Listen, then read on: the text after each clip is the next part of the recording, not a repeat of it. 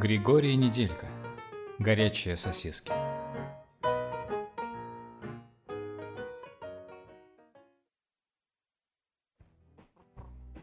Сегодня для Псевдополис Ярда настал один из тех дней, которые служители правопорядка всеми силами старались избегать.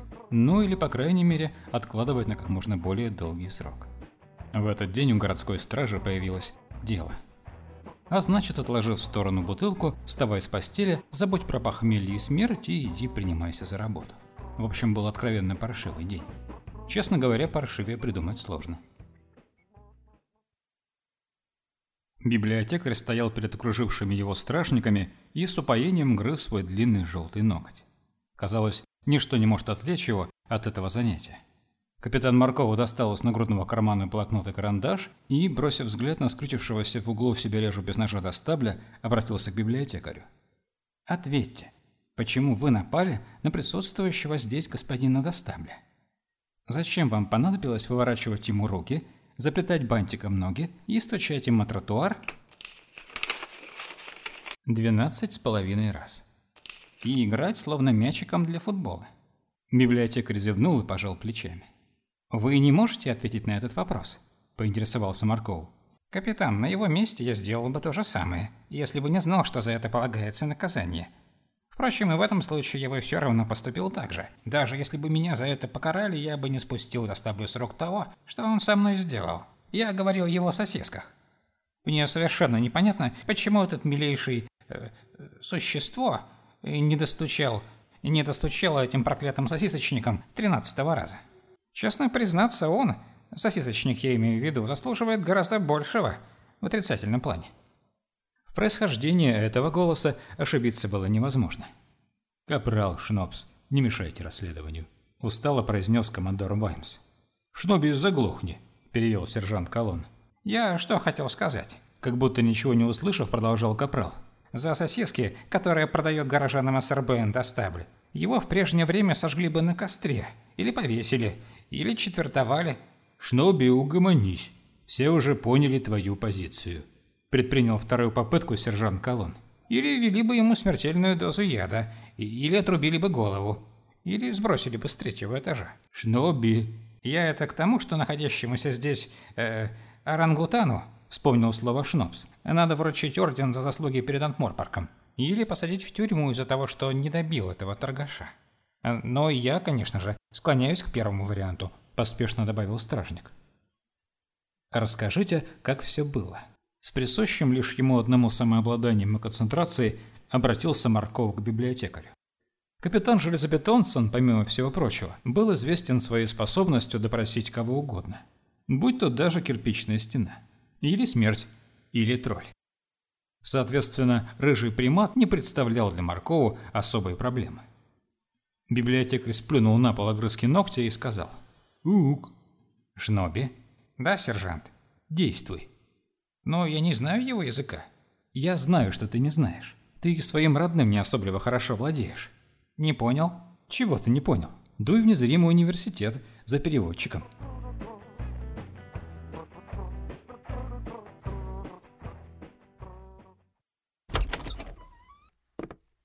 Куда вы меня... Куда? Отпустите.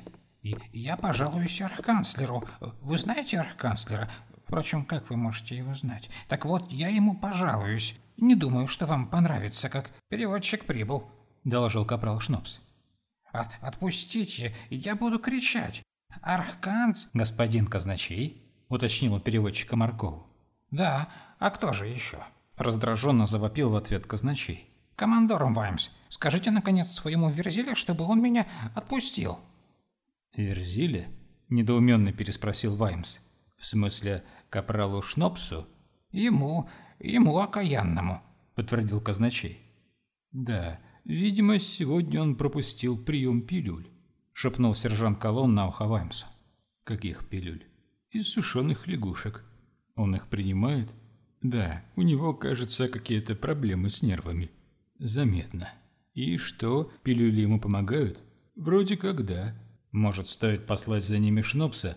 пока этот казначей тут все не разгромил или все от него не оглохли? Нет. Почему?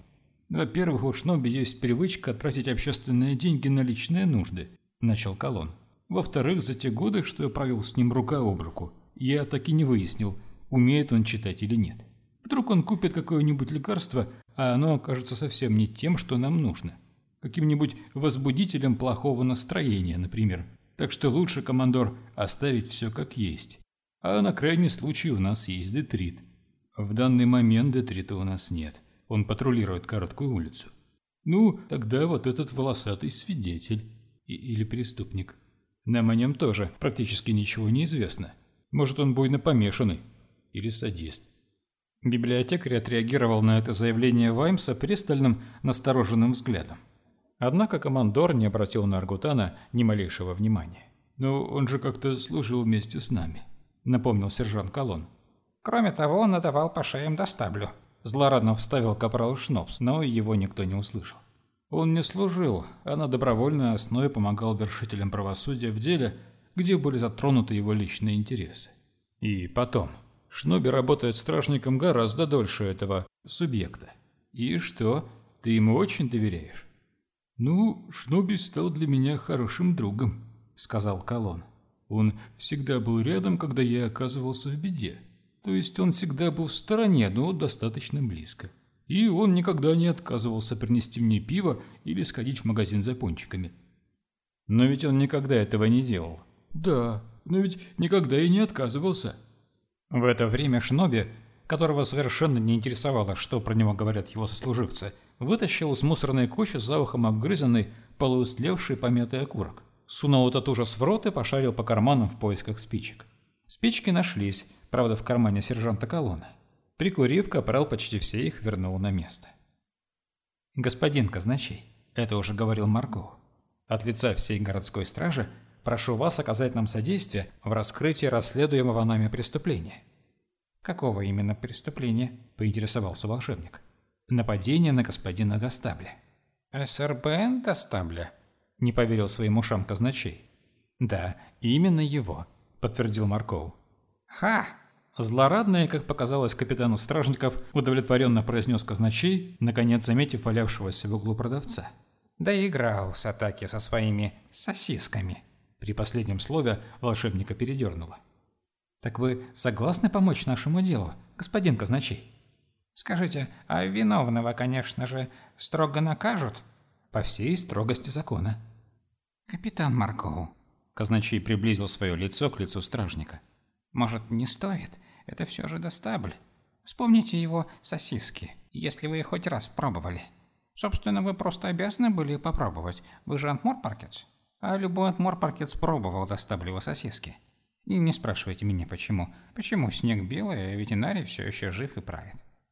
Но дело даже не в этом. Дело в том, чьи это сосиски. А это сосиски достабля. Мне кажется, вы немного не уловили суть дела. То есть, кто именно здесь пострадавший? Пострадавший – город Ангморпарк, в лице его несчастного населения, здравствующего и усопшего. Кстати, не исключено, что к отправке горожан в мир иной приложил определенные усилия никто иной, как СРБН Достабль. Даже от одного вида его продукции можно отдать концы, так что уж говорить про вкус этого товара. Господин казначей, мне известны отношения некоторых людей к господину Достаблю. Некоторых? Ха! Назовите мне хотя бы одного человека, которого не стошнило после достаблевских сосисок. Не считая самого господина Достабли, разумеется, потому что он их не ел. Господин казначей, я бы с удовольствием выслушал вас, но у меня абсолютно нет на это времени. Вот так всегда. Когда надо похвалить, пожалуйста. Разливайся соловьем сколько душе угодно. Но как только речь заходит о критике... Господин казначей, настойчиво произнес Марков, вы окажете помощь расследованию или нет? Окажу. Но с единственной целью убедить вас, что преступником является СРБН Достабль. О, как я хочу увидеть его противную физиономию за решеткой, а еще лучше в петле. Господин библиотекарь, позвал Марков. Орангутан прошествовал к стражнику с волшебником. Став между ними, он устремил на Маркова свои большие добрые глаза, в которых, однако, читалась изрядная утомленность всем происходящим. «Поведайте следствию, как было дело», – попросил капитан. «Ук, ук», «Вы имеете в виду то, что случилось между ним и Достаблем?» – перевел казначей. «Да, подтвердил Марков. «Ук, ук, ук, ук, ук». «Содержательно», – отреагировал Марков и повернулся к казначею. Тот молчал. «Господин казначей, переведите, пожалуйста, слова последственного». «А, чего?» – вскинулся волшебник.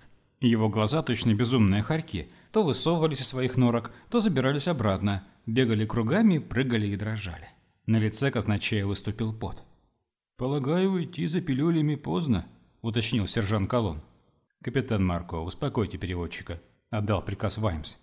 «Господин казначей». «А, не смей на меня орать!» – завопил господин казначей, бросаясь на Маркова и пытаясь дотянуться до его шеи.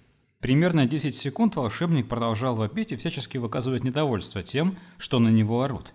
То обстоятельство, что сейчас орал он, причем на всех сразу, его, видимо, не очень-то беспокоило. «Тут нужен другой подход», – заметил сержант Колон, обрушивая на голову казначея табуретку. Впрочем, поведение казначея легко объяснялось. Во-первых, закончилось действие пилюли сушеных лягушек – которое он действительно забыл сегодня принять. Из этого следует вторая причина. Пошатнувшаяся психика волшебника сочла безобидного капитана городской стражи Марко Железобетонсона архканцлером незримого университета на верном Чудакуле. А Чудакули имел привычку постоянно орать на казначея. Нет смысла вдаваться в подробности. Скажем только, что в итоге все закончилось теми самыми пилюлями. Когда стражники убедились, что казначей успокоился, они распознали это по его миролюбивому храпу. В полицейский участок был вызван доктор. Он пощупал и послушал волшебника, а потом поставил диагноз – переутомление. В избежание лишних проблем с этим диагнозом все дружно согласились. Казначея погрузили в повозку доктора, которая без промедления, потому как дело было нешуточное, последовала в больницу, где волшебнику предстояло пройти курс антипериутомительной терапии. В основе этого курса лежали некие пилюли из сушеных лягушек. Страшников радовало, что ситуация с казначеем обошлась без особых проблем. Однако огорчало то, что увезли переводчика. Но поскольку рабочий день подходил к концу, а преступление так и не было раскрыто, было решено провести следственную экспертизу на месте происшествия собственными силами, не прибегая к помощи городского населения. Так сильно хранителям порядка не хотелось оставлять это дело на завтра. Одному только Маркову было безразлично, когда и сколько работать, но один человек не в счет.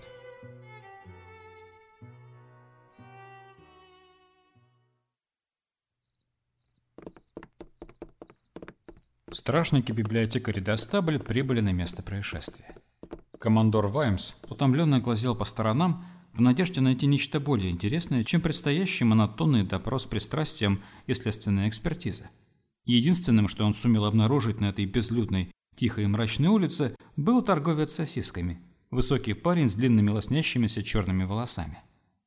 Ужасно картавя, парень что-то кричал и махал руками, призывая всех желающих подойти к нему. Методом логических вычислений Ваймс пришел к выводу, что кричал парень не что иное, как «горячие сосиски, горячие сосиски». Не все антморпорцы были такими догадливыми, как командор, а потому на большую прибыль парню рассчитывать не приходилось. По дороге на место преступления капрал Шнопс и сержант Колон постоянно переговаривались, а ближе к середине пути умудрились куда-то слинять. И, как подозревал Ваймс, отыскать их вплоть до нового дела представлялось практически невозможным. Капитан Марков вытащил из нагрудного кармана блокнот и карандаш и приготовился задавать необходимые вопросы. Библиотекарь спокойно и вместе с тем несколько сочувственно глядел на Маркову. Мол, парень, заканчивай ты это дело и иди домой. Глупо парить себе мозги из-за какого-то там уличного торгаша. И это особенно глупо, когда в качестве торгаша выступает СРБ Эндостабль. Тот, кстати, отдыхал неподалеку, на травке перед домом.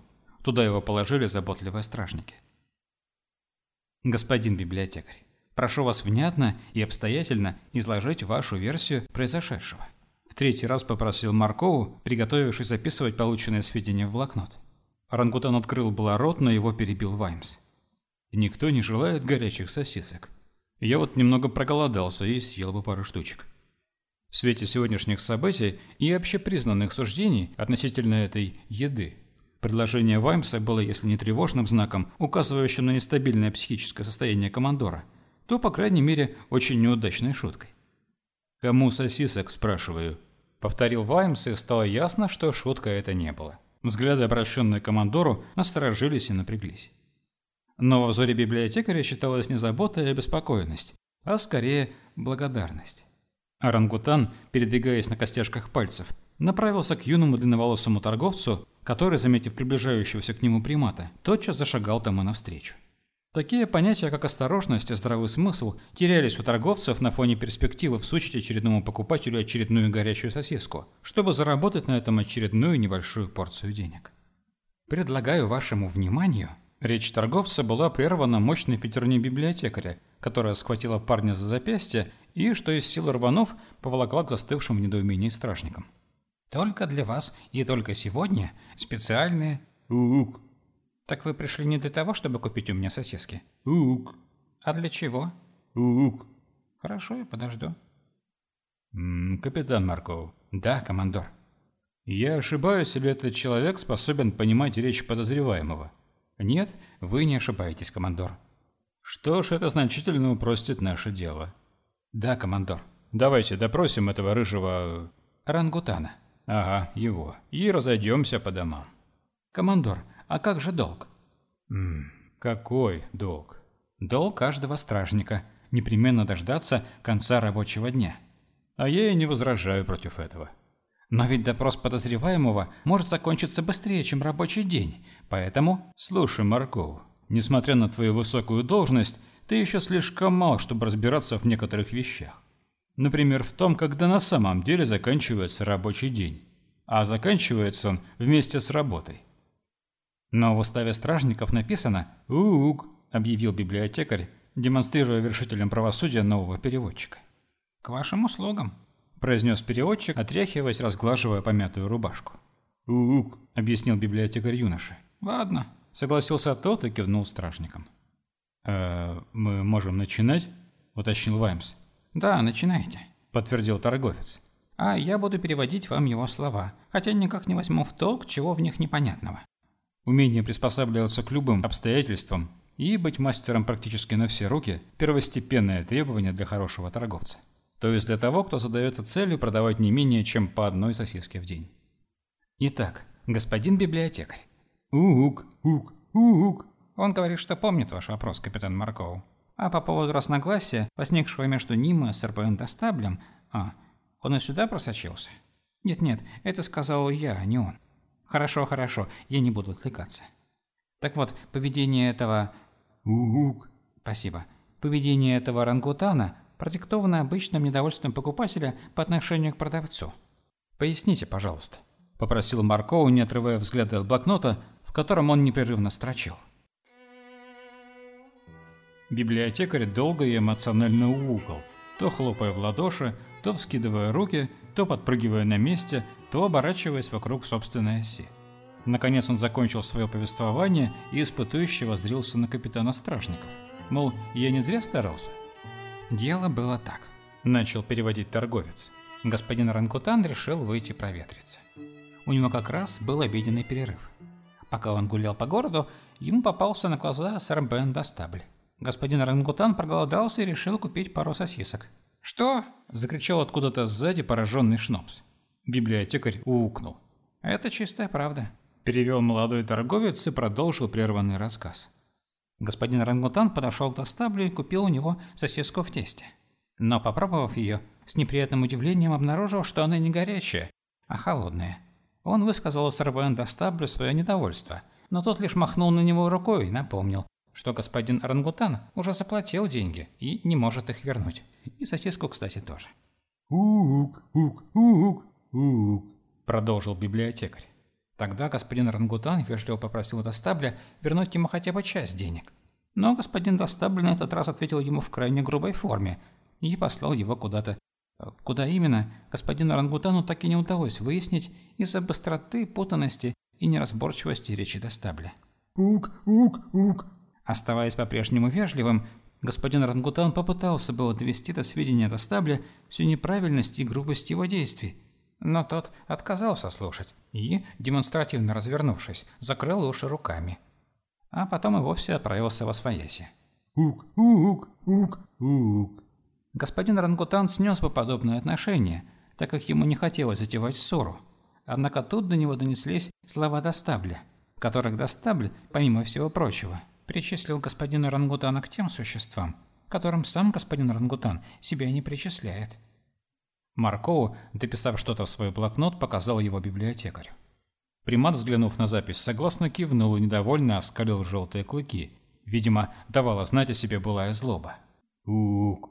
Он был просто не в состоянии стерпеть подобную клевету. Перевел молодой торговец. Спасибо. Марков убрал блокнот и карандаш в нагрудный карман. Думаю, дело можно считать закрытым. Вот и отлично. Оживился командор Ваймс. Я ужасно устал. Пора и на боковую. Командор? Да, капитан. Конец рабочего дня уже наступил. Но, командор... Марков, когда же ты наконец поймешь? Вздохнул Ваймс. Капрал Шноби, сержант Колон. Окликнул он. Пора по домам. Удивительным и, вероятно, не лишенным волшебства образом неподалеку материализовались названные Ваймсом стражники. И, пробубнив, похоже, с набитым ртом «Пока». «До скорого», умчались прочь со скоростью напуганных кенгуру. Простившись с Маркоу, библиотекарем, юным торговцем и даже с бесчувственным достаблем, Ваймс пошел в том же направлении, что и они, правда, раз в 25 медленнее. Вдруг раздалось тихое постанование. Это стонал очнувшийся достабль. о произнес он. «За что? Я честный продавец сосисок. За что? Что я такого сделал?» «Вы назвали господина библиотекаря Начал было Маркову, но остановился. Рангутан безразлично махнул рукой, как бы говоря, «Продолжай. Сейчас надо очень постараться, чтобы разозлить меня. Мне кажется, я выплеснул на этого достапля свою годовую норму злобы». «Вы назвали его», — продолжал Марков, «любителем горячих сосисок». «А разве это не так?» – простонал себя режу. Библиотекарь возвел очи горе. «Это в высшей степени неверно», – сказал капитан Стражников. Господин библиотекарь, насколько я понял, ест исключительно холодные сосиски. Горячих же сосисок он никогда не пробовал. Сегодня же он решил их отведать, а вы ему отказали. Да к тому же нагрубили, обозвали и оклеветали. «Ук», — подтвердил орангутан. «О боги!» — воскликнул Достабль, неуверенно поднимаясь на ноги. «Да откуда же я мог знать? Вы думаете, я знаю все на свете? Я уже много лет продаю сосиски в тесте людям, но и остальным тоже. Но откуда мне было Марков взглянул на темное небо. Оно полнилось все новыми и новыми звездами. Может, действительно отправиться домой? В конце концов, я не худшим образом сегодня поработал. И, наверное, заслужил некоторое поощрение. Да и день близится к завершению. Вряд ли случится что-нибудь ужасное, если я уйду на пару часов пораньше. Рассуждал Марков, не отрывая взора от ночного неба. Бог какой-нибудь, чтобы все знать. Откуда мне, например, должно быть известно о гастрономических пристрастиях обезьян? Ук. Капитан Марков. Да, господин торговец. Картоваться. Меня зовут Картоват Черношерст. Хотел бы обратить ваше внимание. Марков обратил взор туда, где только что неустойчиво держался на ногах себе режу. Однако вместо продавца он увидел покрытый рыжей шерстью силуэт, что-то усердно мнущий, ломающий и перетирающий. По крайней мере, выглядело это именно так. И, скорее всего, зрение капитана не обманывало. «В чем дело?» – поинтересовался Марков. «Достабль, скажем так, не был осведомлен еще об одной особенности орангутанов из незримого университета. Эта особенность связана с неким словом на букву «О». Марков кивнул. «Ясно. Будем их разнимать». «Правонарушителя наказывают по заслугам. Не вижу смысла препятствовать этому», – ответил капитан. Тогда, может, пропустим по стаканчику? Нет, твердо отказался Марков. Мой рабочий день еще не окончился. Мне нужно писать рапорт. В таком случае, до свидания. Картоватый обменялся с капитаном стражников рукопожатием и отправился на поиски ближайшего бара или таверны.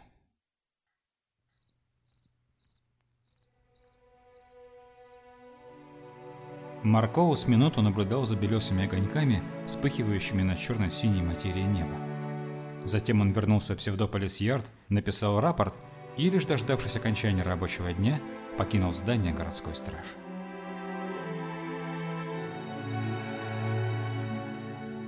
Конец.